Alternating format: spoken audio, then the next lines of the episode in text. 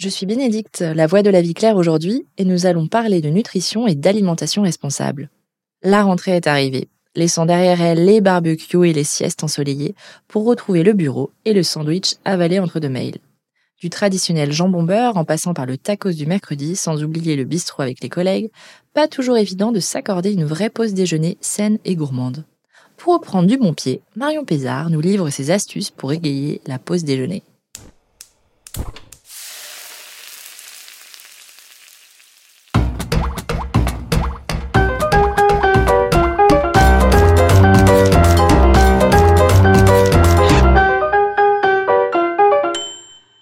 Bonjour Marion. Bonjour Bénédicte. Alors, pour la pause déjeuner, euh, qu'est-ce que tu nous conseilles? Euh, Aujourd'hui, euh, les salariés consacrent désormais 22 minutes en moyenne à la coupure du midi, contre plus d'une heure et demie il y a 20 ans.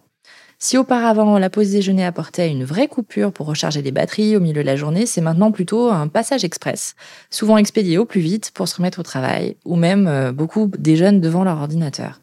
Comment expliquer cette disparition de la pause déjeuner? Pourquoi est-ce qu'il y a un manque de popularité autour du déjeuner? Écoute, euh, j'avais pas ce chiffre en tête de 22 minutes euh, en moyenne contre une heure et demie il y a 20 ans. Ça me paraît dingue qu'on ait autant perdu. Mais je pense qu'il faut mettre ça principalement sur le compte de nos modes de vie qui ont énormément changé ces dernières années et sur le fait que on se trouve dans une société où la productivité à outrance euh, nous pousse toujours à aller plus vite et finalement la denrée la plus rare c'est le temps. On en vient donc à rogner sur nos besoins vitaux pour avoir cette sensation un peu illusoire de gagner quelques minutes. Euh, ce qu'il faut avoir en tête c'est que la pause déjeuner avant d'être euh, un moment pour se restaurer c'est déjà un moment pour faire une pause et que les pauses tout au long de la journée sont essentielles pour justement régénérer notre corps, faire un petit peu le vide et pouvoir repartir de manière même plus productive. Donc selon moi, vraiment, cette idée de jamais faire de pause et de toujours foncer est complètement contre-productive et on se retrouve à pas forcément euh, avoir les idées claires à la fin de la journée parce qu'on a trop foncé dans un tunnel. Selon moi, vraiment, il faut commencer par prendre le problème dans l'autre sens et se rappeler que comme pour une voiture, si on prend pas le temps de faire le plein avec le bon carburant, la voiture n'ira pas très loin. Et c'est pareil avec notre corps. Donc finalement, les pauses déjeuner, c'est des pauses pour se relaxer, c'est des pauses qui sont là pour notre bien-être physique, mental, notre productivité, et c'est aussi des moments pour donner à notre corps ce dont il a besoin. Et donc un sandwich avalé en deux temps, trois mouvements euh, entre deux mails euh, ne va pas euh, ni rassasier notre corps puisqu'on n'aura pas cette sensation de satiété, ni apporter à notre corps ce dont il a besoin, ce fameux carburant pour tenir toute l'après-midi. Ok, on a bien compris du coup qu'au niveau durée, il fallait quand même prendre le temps justement sur cette pause déjeuner euh, et pas forcément en plus rester devant son ordinateur. Mais du coup, côté menu, euh, nous sommes beaucoup vraiment à nous tourner vers les sandwichs euh, de la boulangerie du coin. Est-ce que c'est une erreur d'un point de vue nutritionnel? Alors oui, le sandwich, c'est ce qu'il y a de plus simple, euh, c'est ce qu'il y a de plus courant. J'ai pas de chiffre en tête, mais j'imagine qu'une bonne partie des Français se jettent sur un, sandwich vite avalé. C'est une erreur nutritionnelle parce qu'en dehors du fait que les ingrédients ne sont pas toujours de bonne qualité, il y a de la mayonnaise, la charcuterie, des choses comme ça, la quantité de glucides euh, dans le pain est très élevée. Et du coup, le ratio d'une d'une assiette équilibrée n'y est pas forcément. Euh, dans une assiette équilibrée, il faudrait avoir la moitié de l'assiette en légumes, un peu de légumes crus, par exemple en entrée. On voyait beaucoup ça chez nos grands-parents, d'avoir toujours une petite en entrée. Finalement, c'est euh, c'est aussi euh, un aliment santé. Et puis des légumes cuits parce que les apports sont, sont différents. En fait, les légumes cuits vont apporter des fibres qui vont être très utiles pour notre microbiote intestinal. Les bactéries qu'on héberge dans nos intestins vont manger ces fibres et produire des vitamines essentielles à notre corps. Donc, on a besoin de, de, légumes cuits qu'on trouve très rarement dans les, dans les sandwichs et aussi de légumes crus pour faire le plein de vitamines et de minéraux. Ensuite, il faudrait un quart de l'assiette en céréales. Donc, ça peut être euh, euh, en, glucides, pardon. Ça peut être des céréales complètes, des féculents, euh, du riz, des pâtes, de la patate douce, des choses comme ça. Et un quart de l'assiette en protéines, que ce soit des protéines animales comme de la viande, du poisson, des œufs, ou des protéines végétales comme des légumineuses, des algues, du soja, du quinoa, des choses comme ça. Donc finalement, on se rend compte que dans le sandwich, on n'a pas beaucoup de ces apports-là, donc c'est pas forcément idéal. Ok, très bien. Mais du coup, quand on n'a vraiment pas beaucoup de temps, euh, qu'est-ce qu'on a comme alternative justement pour avoir un déjeuner quand même sain? L'astuce du déjeuner équilibré, c'est bien sûr d'apporter ses propres repas. Alors je sais qu'en fonction de là où on, travaille et de comment les choses sont organisées, c'est pas toujours simple. S'il y a une cantine, dans ce cas, on peut euh, composer soi-même ses, assiettes en prenant euh, une petite entrée de crudité, en demandant peut-être à la personne qui, sert les assiettes de mettre un peu plus de légumes dans la nôtre, et on peut réussir à faire cet équilibre dont je parlais avant. S'il n'y a pas de cantine, plutôt que d'aller acheter tout le temps à l'extérieur, dans ce cas-là, faire ses propres repas, c'est un peu plus idéal quand même. Euh, et pour éviter que ce soit une charge mentale supplémentaire puisqu'on le sait, à la rentrée, on a mille et une choses à gérer et que faire les repas, ça paraît parfois insurmontable. Il faut simplement l'anticiper. Donc il y a deux astuces. Soit on cuisine toujours une portion de plus le soir. Ça permet d'avoir des plats cuisinés sains et on en fait un petit peu plus, ce qui ne nous prend pas forcément plus de temps, pour avoir un petit, euh, une petite lunchbox, une petite boîte pour le lendemain. Et alors, l'autre astuce, c'est de s'initier au batch cooking. Donc l'idée, c'est par exemple le week-end de prendre une heure ou deux pour cuisiner des légumes, cuisiner des céréales ou des féculents, cuisiner quelques protéines. Et finalement, dans notre frigo, c'est comme un bar à salade. Il y a un petit peu de tout, on n'a plus qu'à composer. Et ça nous permet de faire des assiettes à réchauffer ou à manger euh, froide, euh, mais de composer tous les jours des assiettes un peu différentes en ayant ces différents apports dont je parlais, euh, dont je parlais avant.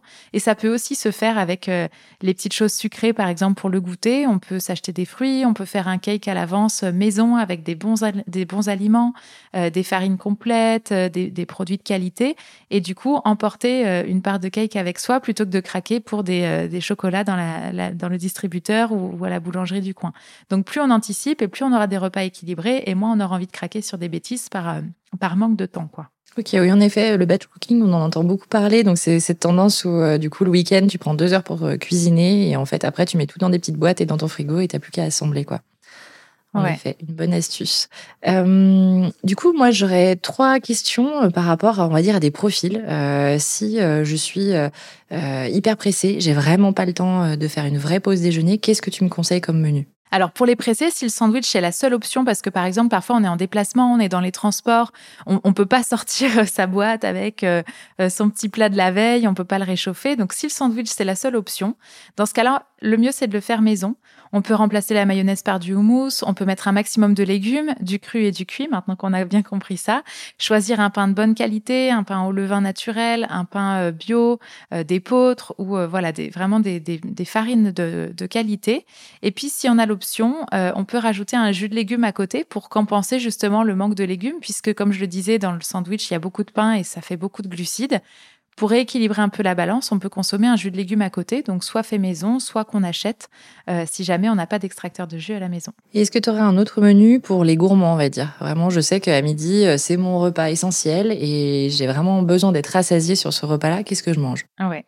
Alors déjà, pour sentir la satiété, il faut faire une vraie pause, puisque quand on mange derrière l'ordinateur ou en, ou en faisant d'autres choses, la sensation de satiété n'arrive pas et on a tendance à se sentir rassasié que quand on est presque écœuré. Et alors là, c'est ce qu'on appelle la fatigue la fatigue post-prandiale assurée, c'est vraiment le coup de barre après avoir mangé. Et ça, franchement, ça donne pas beaucoup d'énergie au corps pour l'après-midi. Un plat qui peut être vraiment réconfortant sans alourdir, c'est le curry de légumes, par exemple. On fait mijoter des légumes, des pois chiches dans du lait de coco avec plein d'épices. Les épices, on peut les choisir en fonction de, leurs euh, utilités pour le corps. Hein. Il y a des épices qui vont réchauffer en hiver, il y a des épices qui vont aider à digérer. Euh, dans les épices curry, il y a vraiment un mélange de plein plein de choses comme ça. Et puis on sert avec du riz complet ou semi-complet, par exemple basmati ou du riz de, France, du riz de Camargue. Euh, et on garde en tête, bien sûr, les proportions. Il faut plus de légumes que de riz. Or, c'est souvent l'inverse qu'on fait.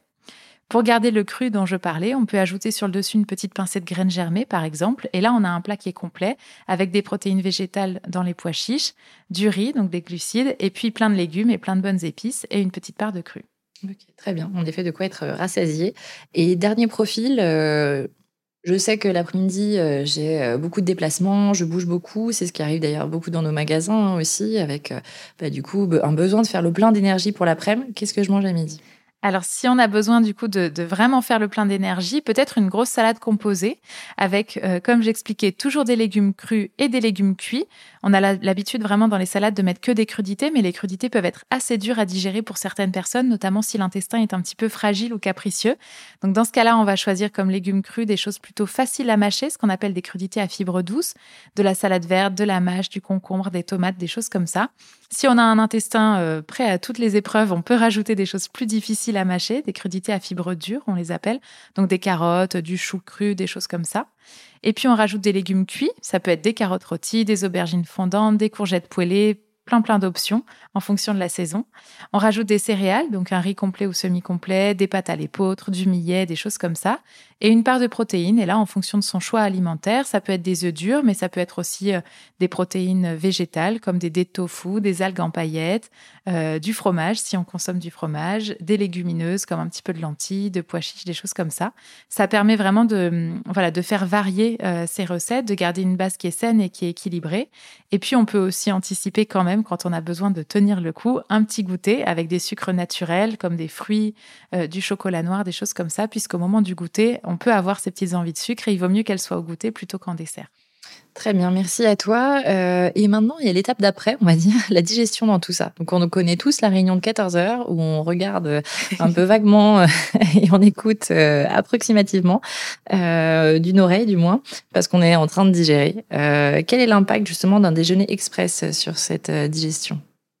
Ouais, c'est sûr que la réunion de 14 heures, c'est rarement la plus productive. Mais ce qu'il faut vraiment avoir en tête, c'est que quand le corps est en train de digérer, il est en train de faire quelque chose d'extrêmement énergivore. On a à peu près 70% de l'énergie du corps qui est centrée autour de la digestion. Donc forcément, si on demande au corps de faire des business plans et des choses pas possibles, c'est un petit peu plus compliqué. Ce qu'il faut comprendre, c'est que le corps, il va devoir activer des sécrétions pour digérer, pour nous permettre de digérer les aliments, et il doit ensuite les arrêter lorsque la digestion est faite. Si on mange au lance-pierre derrière l'ordinateur, le corps va pas comprendre ces signaux et ça va avoir tendance à dérégler la digestion et même peut-être parfois à développer des pathologies si c'est fait de manière trop récurrente. Et c'est aussi pour ça que j'expliquais qu'il doit y avoir une vraie pause autour du déjeuner et que c'est pas un déjeuner mangé au lance-pierre.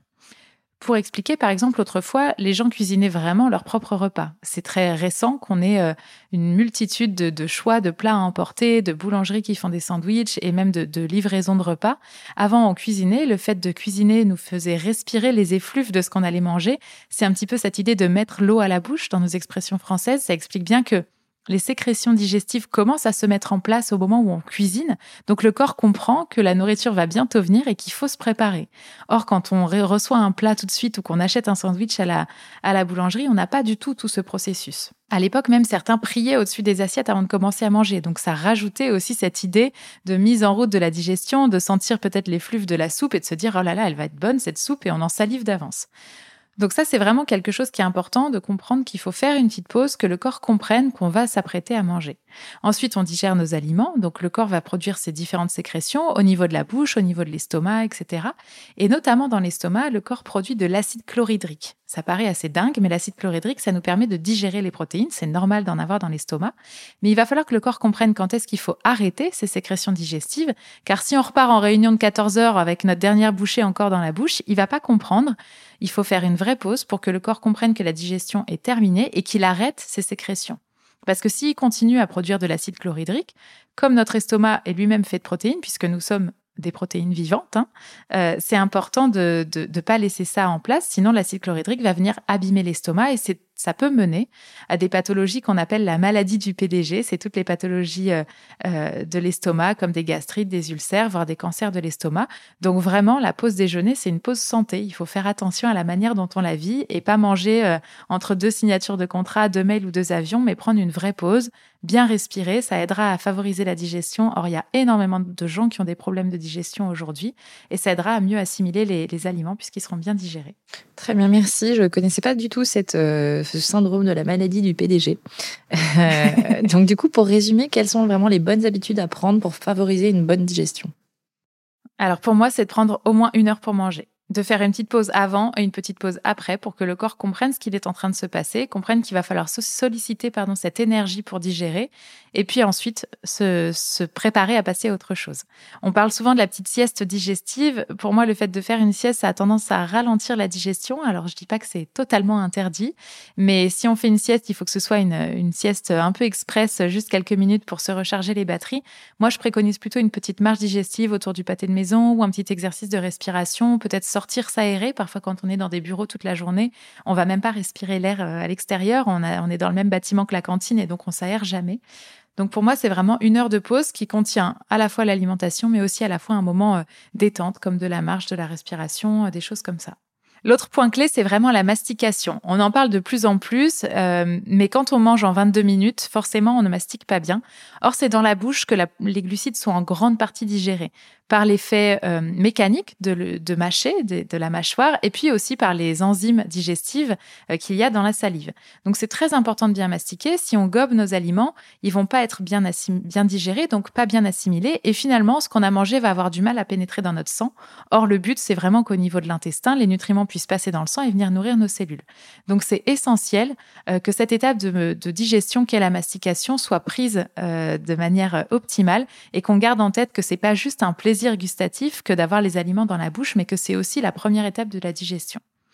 Euh, et puis, si on sent que la digestion est lourde et qu'on a cette fameuse fatigue postprandiale dont je parlais tout à l'heure, c'est soit que le repas a été trop riche, soit qu'il a été consommé trop vite. Donc, c'est important d'écouter son corps et d'identifier ce qui est bon pour nous ou non. Il y a des gens qui vont avoir besoin de, de déjeuner un peu plus et d'autres un petit peu moins. Ça peut varier en fonction des journées que vous avez, ça peut varier en fonction des saisons.